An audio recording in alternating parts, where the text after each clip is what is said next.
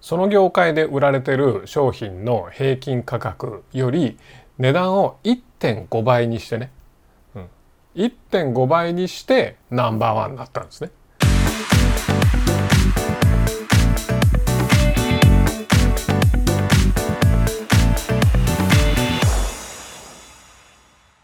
はい、こんにちは。小川です、えー、今日はですね、えー、究極の販売戦略ということで、まあすごい釣りみたいなタイトルなんですけども、まあいろんなね、あの、マーケティング手法とか集客のね、えー、方法とか、まあ販売技術が、あの、いろいろあると思うんですけども、多分おそらくこれが一番重要で 一番インパクトあるんじゃないかなっていう方法ではあります。まあ釣りのようだけどね。でもすごく重要なんだけど一番こう見落とされてるっていうかものすごく適当に扱われてるないがしろにされてる部分なのでまあまああの皆さんご注意くださいという話なんですけどもまああのその話を紹介するのに、まあ、ある会社の話をしたいと思うんですけどもこの会社はですねその販売戦略をとって業界ナンバーワンになりました。でただ業界ナンバーワンになったわけじゃなくてその業界で売られてる商品の平均価格より値段を1.5倍にしてね、うん、1.5倍にしてナンバーワンになったんですね。安く売ってたくさん売ったとかじゃなくて高くしてたくさん売ったっていうね。どうやってやるんだっていう話なんですよね。実際その会社がその価格戦略取る時にはあのもう本当に危険な賭けって言われてて、えー、本当に成功するかどうかわかんないね。まあ失敗したらボロボロになりますよね値段上げて、えー、攻めていくわけですから。でも結果的には、まあ、あのその業界の、まあ、リーダーナンバーワンのポジションになりました。まあおそらく皆さんも知ってるし、えー、まあ何回も食べたことあると思います。ハーゲンダッツっていう会社ですね。うん、まあハーゲンダッツってアイスクリームあるじゃないですか。あれハーゲンダッツってまあ僕がそうですね、まあ、20代とか本当2 3 0年前ぐらいから結構普及しだしてきてめちゃくちゃ高かったですよね今はなんかあれ結構高級アイスっていうのがまあ普通な感じになってるけどもあの昔は結構アイスって大体100円とか50円とかで、えー、駄菓子屋さんとかで売ってるものだったじゃないですか。それが確かハーゲンダッツその当時で2300円しましたよね。高っかみたいなね。で、食べたらうまみたいなね。めちゃくちゃうまいと。ね。クッキークリームとか最高にうまいという話だったんだけど、あの、まあ、ハーゲンダッツが何をしたかというとですね、まあもちろん美味しいアイスクリームは作ってたんです、元から。ね。でも、あの、美味しいアイスクリーム作ってたんだけども、そこにやっぱ大手が、こう、どんどんどんどん乗り込んでくるわけですよ。でハーゲンダッツはまあもともとはそんな大きいブランドじゃなかったので小さいアイス屋さんですよ。あのどうやって戦うかっていうね絶対負けるっていうような状態だったんですね。でそこで取ったその究極の販売戦略ってねあの冒頭でこのタイトルで釣りましたけどもこれ釣りじゃないですから。何かというとネーミングなんですね、うん、要するにハーゲンダッツっていう名前を付けたことが、まあ、最大の販売戦略だったわけです。あの面白いのがこのハーゲンダッツっていうのは、まあ、アメリカので売られてるアイスクリームで確かアメリカの会社なんですよね。でハーゲンダッツってあのパッケージが見たことあると思いますけども HAA、えー、なんだ GENDAZS とかね A の上に点々とかついてるじゃないですか。でダッツも DAZS っていうねあの普通英語でこんなあの文字ないですよね。どっちかっていうのがドイツとかその北欧とかあの辺っぽいようなあの語感があるっていうだけでこの名前自体には何の意味もないそうです。ただデンマークっぽいサウンドにするデンマークっぽい語感にするっていうだけでそのデンマークとか北欧のイメージをこう使って、えー、つけたっていうだけの話なんですね。実際にあのー発売当初のハーゲンダッツのパッケージにはあのノルウェーとかスウェーデンとかねあの北欧の地域あるじゃないですかあのあの地方の地図をなんか無意味に載せてたりとか ねしてそういうなんかあの要は結構アメリカ人ってそのヨーロッパに対してそのまあコンプレックスじゃないけどもちょっと憧れみたいのがあるわけですよね。まあ我々がその欧米に対してあるようなね最近はあんのかどうか分かんないですけどもあのそういうなんか感情があるわけですよ。だからそのヨーロッパのなんか高級アイスクリームっていうとなんかすごいいいのかなとか思っちゃうわけですよね。うん、アメリカってやっぱその食文化っていうのはやっぱ全然発展してないのでやっぱ日本とかねあのフランスとかのイタリアとかねフランス料理とかイタリア料理とかあるじゃないですか。日本料理とか。アメリカ料理ってないですよね。ハンバーガーですから。まあだからまあそういうものがあったのでその外国のこう何て言うかなこう未知のものでなんかすごく良さげなものっていうような印象を与えるとそのネーミングをつけたっていうだけの話なんですね。で実際これ開発者が言ってることなんですけども開発者何て言ってたかっていうと一番大事だったのは美味しさですと。ね、その次に重視したのは正しく売ること、ね、正しくその価値を伝えることよそと同じでは負けだと。うんそこで何をしたかっていうと外国風のネーミングを一番最初に考えたんですって言って。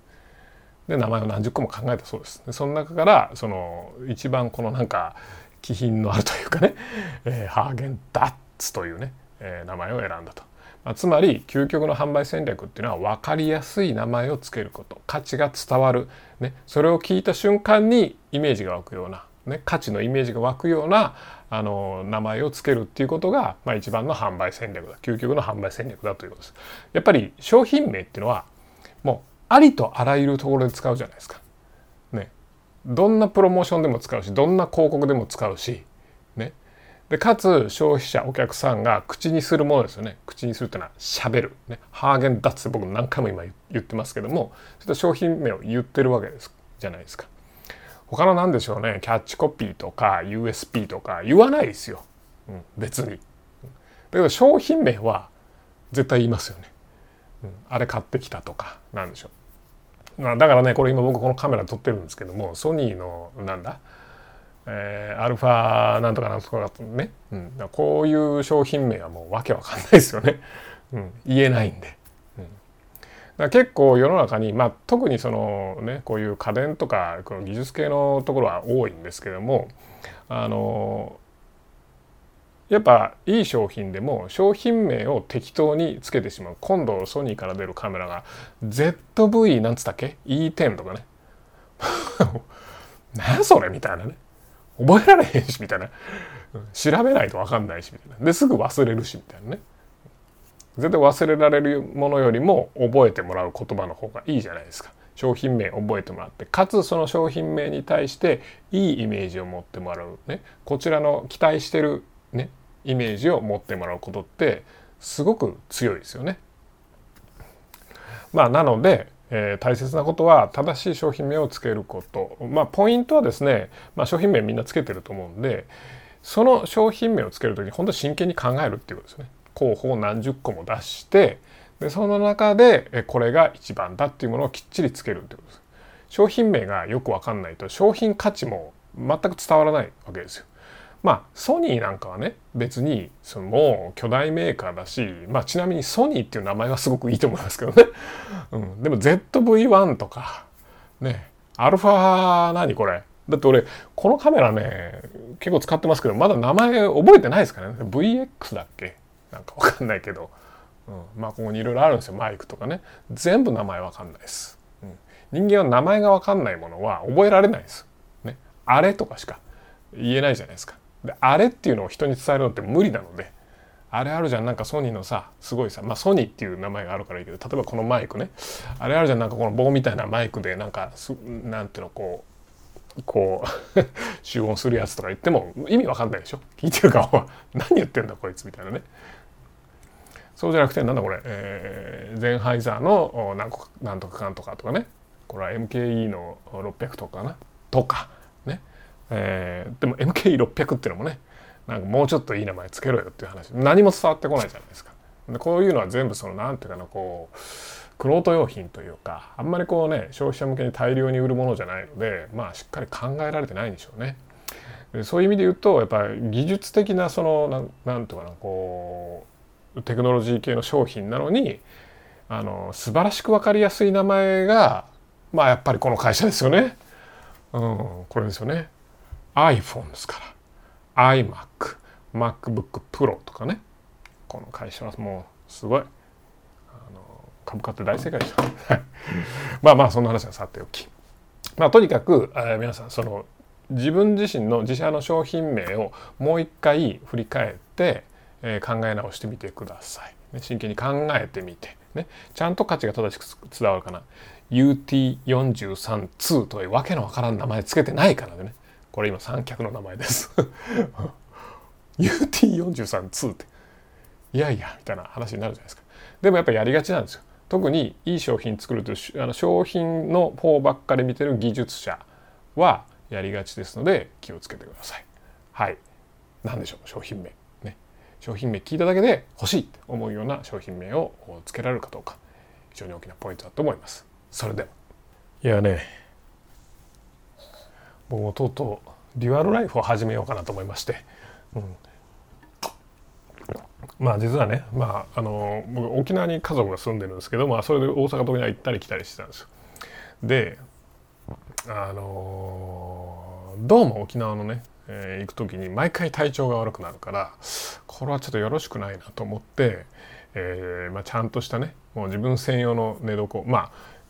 僕そのこっちが大阪会社メインなので沖縄に行ってもそのなんか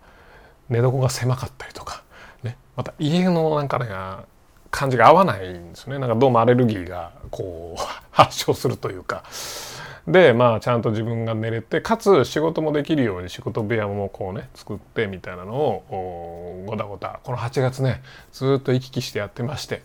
で家借りたり車買ったりとかねいろいろしてましてやっと完成してそれでちょっと YouTube の更新があのしばらく途絶えてしまいましたけども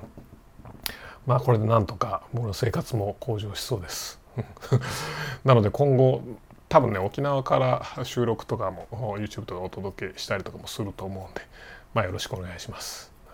まあでもねこれまあ僕ハワイのに住んね家族が住んでたこともあってハワイ行き来してたこともあるんですけども大体こういうねデュアルライフとかねまあかっこよく言うとねいい感じに聞こえてでよくそのねあのどこ行ってもね、まあ、美容室行ったりとかマッサージ行ったりとかこう話すじゃないですか。でハワイに行き来してたからこうしんどいと。だからマッサージねハワイから帰ってきた時は大体マッサージ行ってたんだけどもああしんどいわみたいなね話してるとねいいですねみたいな。ハワイとねなんか日本を往復してなんか理想の生活じゃないですかみたいなね。もうどこ行っても言われるんですけどもお前やってみろやみたいな話ですよね。あのただの長距離単身赴任ですからね。ただの長距離なんだひたすら鬼のような出張が続くというだけの話で、まあ、僕はどっちかっていうとねもう本当に平凡にね会社と家の行き来だけをしていきたい、えー、で本を読んでいきたい人間なんですけども。まあまあデュアルライフすることにまたなったというね、えー、まあなんとか頑張ります。はい。皆さんもお体ご自愛ください。では。